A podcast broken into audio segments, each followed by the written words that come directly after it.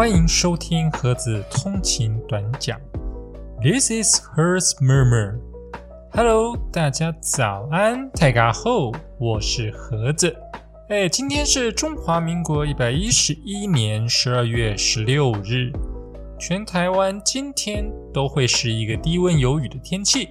听说明天气温会变得超低，大家除了自己要穿暖一些之外，也要多关心家中年长的长辈哦。盒子通勤短讲的节目呈现方式，会先跟大家聊聊两则最近发生的时事，同时也会试着提出三个观点，最后会带大家来看看乡民怎么说。那在我们开始进入今天的节目之前，听众朋友如果愿意给我们节目更多支持与鼓励。欢迎一起加入赞助与订阅，让我们用一杯拿铁一起共度通勤的美好时光吧。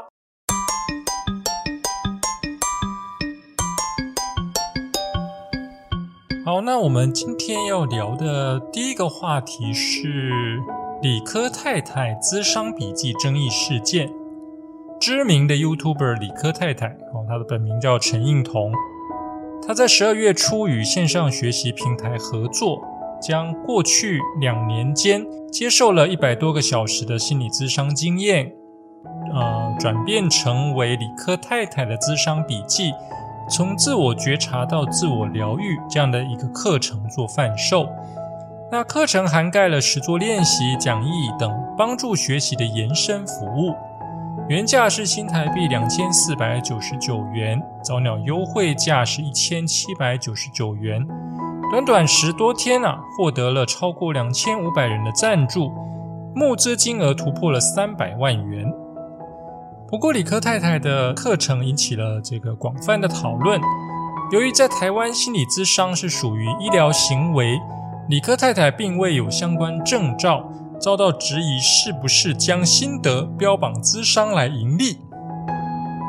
不过，李科太太在官网上写道：“我不是心理师，不能帮你咨商，但我在咨商室的另一头和自己搏斗了一百多个小时。我想以学姐的身份分享我的笔记，陪你走过这一段。”那他所属的这个线上平台啊，也强调。理科太太的课程呢，是以她咨商实践经验为主。理科太太意识到，认识自己、觉察情绪是一件非常重要的事情，并指出课程主要分享理科太太自身怎么实践自我觉察，并造成改变。课程内容也经咨询专业咨商心理师，并不会实质替学生咨商或者是心理治疗。那么，对于是否涉及违法的争议呢？台北市卫生局表示，依据心理师法规定，具备心理师证书者才能够提供心理咨商服务。但是从新闻及相关课程资讯来看，李科太太相当聪明的透过强调不会提供咨商或心理治疗来规避违法疑虑。现阶段要判断李科太太贩售这个课程是否违法有难度。未来若有民众陈情并提供具体事证，就会介入调查，进一步厘清。同时呼吁民众，如果有咨商需求，应该寻求正确管道，接受专业且受过训练的心理师引导。好喽，那这就是今天这个。第一则的这个时事的主要内容，那我们试着呃提出几个观点。首先呢，我们先从一个正向的角度来看，不知道大家是不是有过这个心理咨商的经验啊？容易触及到的哦，实际的个人经验哦，特别是知名人士的真实案例啊哦，对于遭受类似的遭遇者而言呢，有类似情况的人来说啊。它会具有更大的吸引力啊与影响效果。哦，也就是说，像李克太太，因为大家都知道，她过去曾经在发生像，譬如说在婚姻上，她遭受了挫折。那同时在处理整个婚姻结束的这一段过程中，哦，他可能心理上、生理上其实都遭遇了蛮大的痛苦。那所以他当然就会去寻求心理师的协助。哦，那这个相当合理嘛。对于一个有类似遭遇的人，譬如说，哎，我也是一个正在遇到家庭啊出现状况、婚姻啊出现变化的人，哎，那我的心里也遇到痛苦，我开始产生了负面情绪了。我会做什么样的选择？我会选择听谁的话？通常大部分的人都会去选择跟自己有类似经验的人，去看他是怎么样处理的。哦，譬如说，哎，我今天这个眼睛突然肿起来，那我是不是会去 Google？哎，为什么会眼睛肿？然后就会开始去每一篇文章去爬，啊，爬着爬着，我就去找，哎，跟我类似状况的人，最好是一模一样的人，我就会去看他是怎么处理的。哦，通常大部分人都会这样嘛，就是呃，也有人说是同温层啦。哦，不过对于有相同遭遇的人啊，特别是名人。哦，更能够让有类似遭遇的人哦，去选择去听他到底是怎么处理的。这个某种程度来讲哦，对于这个有相似遭遇的人，心理上啊是一个很大的慰藉。哦，那相较于啊，相较于生冷的外部医疗行为啊，我去找一个完全不认识的心理咨商师。我去跟一个我完全不认识的人，完全不了解我在说什么的，呃，可能我本能上我就会觉得他是完全不了解我在说什么的人，我就会觉得，嗯，他给我的答案是一个刻板的，是一个教科书式的，是一个医疗式的答案。maybe 这大概是一个正向的方式去看李克太太做的这一件行为啊，从正向的角度看，诶。的确能够给一部分的人啊，特别是有相同遭遇的人，有支持的作用。好，那那我们尝试提出来一个反面的论述哦，反面的论述。那这个当然其实大家很容易理解了，因为市面上本来就充斥着许多涉及到医疗行为的广告或者是商品哦。那凡是这些涉及到医疗行为的广告或商品，哦，它都会标榜是个人经验分享，它不涉及医疗行为，它通常都会自己这样讲啊。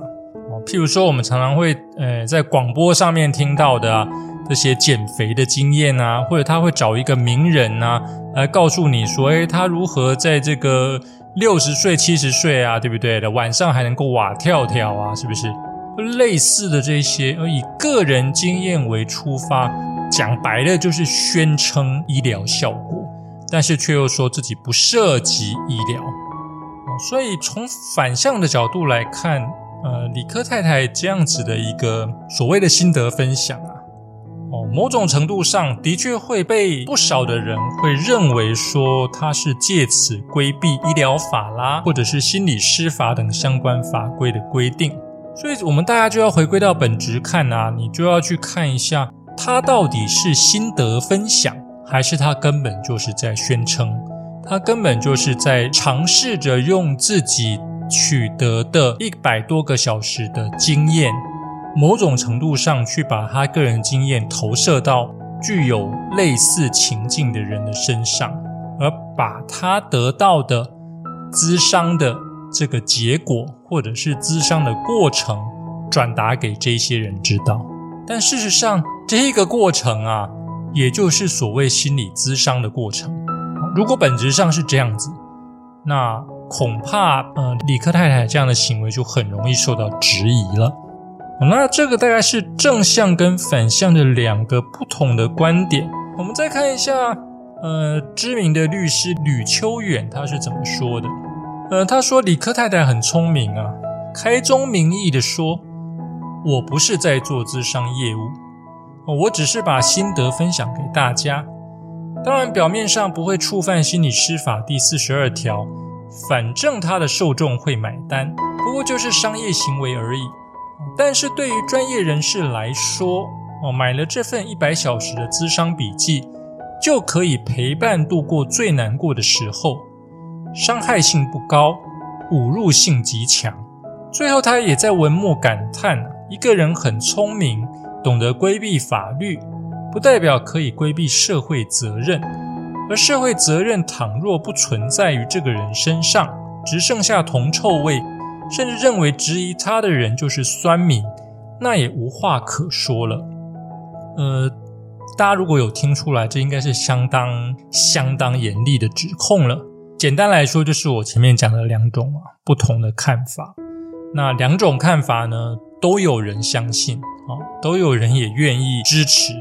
那我个人是认为整个事件呢，假定说在法律上是可以过关的，也就是如台北市卫生局所说，哎，很难去认定它是违反心理师法哦。如果法律上可以站得住脚，那也许啊，分享个人经验呢，确实可以帮助一些需要被关心的人哦，特别是当大家都选择冷漠的时候。但是很显然的，在这个主流社会价值中啊。只有免费的才配得上所谓的善意哦！一旦成为被个人经验包装的心理智商商品，无论它的本质是商品还是善意，看起来都一样丑陋。大家是不是也有同感呢？好，那我们就来看一下乡民啊，啊，不一定是酸民啊，哦，乡民们是怎么看的呢？I just wish you knew. 哦，那有一位朋友，他是赫德加，他说，蛮多网红的存在本来就是在侮辱专业人士和老实上班的人呀。但就是傻子钱多，你能怎么样？课程才几天就卖破三百万了，就有粉丝甘愿，你能怎么样？呃，我想说的倒也没有错啦。哦，不过，呃。就像是经济学上教的供需平衡嘛，没有需求哪来的供给呢？我觉得关键啊，这一则时事的关键还是在于内容的好坏哦，也不一定花钱就是傻啦。OK，好，那另外一位贝多芬他是这么说的：这样可以当专家，很可笑。他自己也需要心理咨询吧？婚姻不美满。呃，不知道是真的了解还是不了解了。李克太太确实也有做心理咨商啊，她卖的不就是个人实际的被咨商经验吗？好，那另外一位是尹安，他是这么说的：若李科太太的笔记分享目的是取代专业，那吕律师说的就有道理，但看来不是的。理科太太只是分享自己经过咨商后的蜕变，或许也可以启发有心理咨商需求的人，勇敢寻找专业，自我面对，不要看到人家赚钱就眼红。哈哈，大家有没有发现，这显然是有买商品的乡民哦。好啦，以上就是我们今天啊跟大家分享的第一则时事内容。接下来，我们进入二十秒的中场工商时间，来介绍“我是盒子”这个 YouTube 频道。我是盒子，一个让心灵沉静自觉、让生活慰藉的优质频道，让车博成为一种体验、享受、品味与咀嚼，成就一世纪只有一次的完美。人文经典超然落成，邀请你以看风景的心情来欣赏、订阅。我是盒子。OK，那今天我们要聊的第二个话题是：车博真的好玩吗？新闻是这样说的啦，近年来掀起一股露营车博的风潮，不少民众。喜欢趁着闲暇时候和亲朋好友相约，一同度过惬意的时光。有网友也好奇，特意去车博真的好玩吗？掀起许多讨论。有网友在论坛 PTT 发文，透露最近常常看到车博相关的影片。诶，有看到我是盒子吗？不少民众会夜宿停车场、露营区。直接睡在车上，也会在车上煮简单的东西来吃。对此，袁坡也十分好奇。除了环岛省饭店前会这样做，特意去车博真的好玩吗？有网友认为洗澡麻烦，上厕所也不方便，根本睡不好啊，干嘛折磨自己？在车上煮食，我觉得很不方便，最好是搭个车外帐煮，睡车上就好。蚊子我不行，车内空间那么小，我不行。想到小生物一堆就没兴趣啊，这个显然是连平常的露营都不行了，这不只是车博的问题喽。啊，有人说，哎，湿热蚊虫多，嗯，这个都是显然不能够去露营的。那另一派的网友是表示说，享受大自然，怎么睡都好睡，享受大自然蛮好玩的，走到哪就睡到哪，能跟自己相处的人，自然懂得一个人的舒心自在。车博只是其中一种方式，偶尔自己一个人想出去旅行蛮方便的，但台湾只有冬季跟高山适合，四月到十月的平地热到睡不着，又有蚊子，你自主应变能力要很好，要喜欢自己动手，喜欢独处。好啦，那这个是呃，车博真的好玩吗？这个时事内容的部分。简单的提几个观点啊，几个观点大概，呃，都跟个人经验有关啊。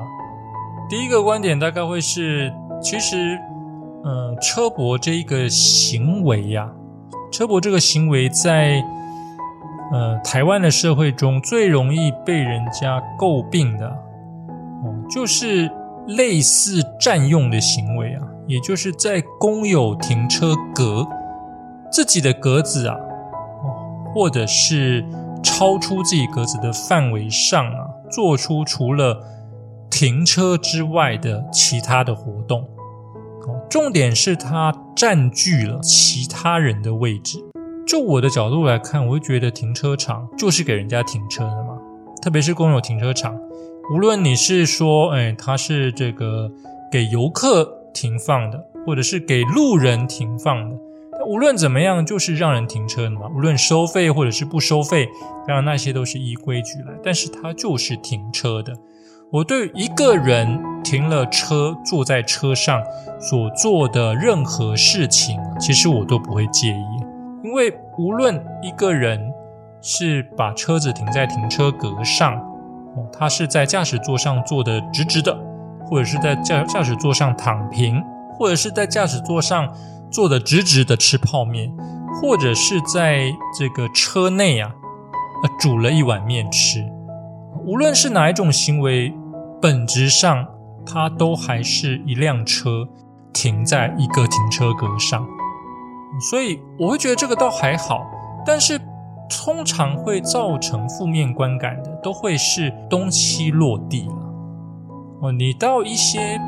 嗯，所谓的车博圣地啊，特别像是日月潭的这个招雾码头，你会去看到好多的车子啊。它不只是把这个后车门打开，摆出了椅子，摆出了桌子，开始泡茶、喝咖啡，甚至有的还会拉起棚子来。那更糟的是，有的还会晚上三五成群的这个好友啊，高谈阔论、聊天、唱歌、喝酒。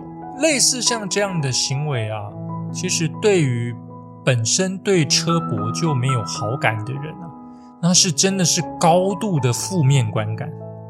嗯，这个大概也就是呃车博这件事情啊，一直在台湾，你可以说是被污名化也好，然后你也可以说是，哎，的确就是自找的麻烦。如果你能够。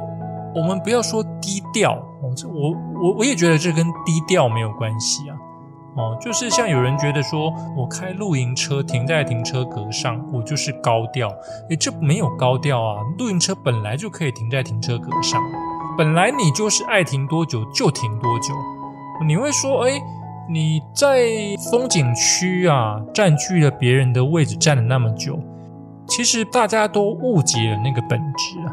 你就算是到一个风景区去玩，你开着平常的车子，你也是停在一个停车格上，然后你也是到处去游山玩水，玩了一整天，你的车子就停在你的停车格上。跟我也把车子停在停车格，但是我在车上喝点咖啡，吃一顿午餐，哦，甚至小歇了一觉，然后再把车开走。你觉得差别在哪里？就因为我。有办法在车上，在车上哦不影响别人空间的范围上，做了更多你无法做的事情，你就认为我叫做占用别人的停车格。这也是我比较认为跟低调没有关系的地方。但是对于我个人来说啊，我们通常会到一个，如果是停在景区的停车格，通常我们都会是晚上过去，很晚的时候过去，然后过了一夜到早上，人群啊，如果它是一个很热闹的景区，当人潮在聚集的时候，我通常都会选择从这个景区离开。目的就是希望说，不要影响到更多的人可以到这个景区来玩。即便我把车停在那边，也不叫做影响。哦，这个这两个概念是要分清楚的。哦，我自己希望可以让更多人来玩。哦，跟所谓的影响到别人停车的权利，我觉得这真的是两码子事情。不过大家都喜欢一概而论呐。那这个也不能怪大家观感不同，特别是对车博有负面观感的人。那这个很大一部分啊，就来自于有一些嗯比较不好的行为发生。这个大家到一些景区啊，自己观察看看，确实会有这样的现象。好，那另外一个观点想跟大家提出来的就是，当然有人会觉得说。车博很麻烦，睡车上不舒服哦。那这件事情就要回归到这个车博的初衷嘛。每一个人车博的初衷都不同。譬如说，像有一些你比较会认为是他占用的行车空间，然后就拉了尾帐、拉了椅子、摆了桌子在那边泡茶的，特别很大一部分都是一些可能退休的老年人。其实对他们来说，车博的初衷应该就是一个悠闲的时光，就是他们认为，他们觉得这样的一个行为可以免费的得到了一个悠闲的时光。哦，他因为他不用去住饭店嘛，对不对？然后他又可以，嗯，可能到一个风景很优美的地方，然后又可以跟着他的这个好朋友一起聊天。哦，这是大概是他的车博初衷。那我们的车博初衷呢？我们的车博初衷，其实像我来说，我会比较是觉得，嗯，当初之所以选择要车博，主要就是减少被饭店制约的困扰哦，就是因为，嗯，我们常常到每一个地方都必须要去找饭店，没有适合的饭店，呃，可能就会影响到你的行程哦。但是你如果可以在车上，哦，打点好你的这些呃简单的起居的话，诶，其实它会让你的行程啊自由度更增加哦。特别是像我们目前开的像是以露营车的方式来走动的话，诶，其实在车上几乎可以做完平常生活中的所有的事情，也包含了上厕所、洗澡、吃饭、睡觉哦。所以呃，只要安全无虞，只要不影响到别人。甚至是我们还有这个太阳能板，我们还有太阳能充电器，我还高度的做到了这个节能减碳。我们尽可能的把每天能够晒得到的、能够取得的太阳能啊，都把它捕捉下来，哦，用成我们自己所有电器所需要的这个电力。诶，我会觉得这个大概就是我的车博初衷了。我我是希望我可以。在假日的时候到处去走走，不需要过度去烦恼我能不能够订得到饭店，会不会找不到这个适合的地方住。那这个大概是我的初衷。当然，另外一个部分呢，就是诶那种自由自在的感觉，就是我今天想到哪里就到哪里。然后当我觉得累的时候呢？我就可以停下来休息，到一个安全的地方，我就可以停下来休息，走走看看，在地消费，一切都很好，自由度更高哦。所以这大概是我的车博初衷啦。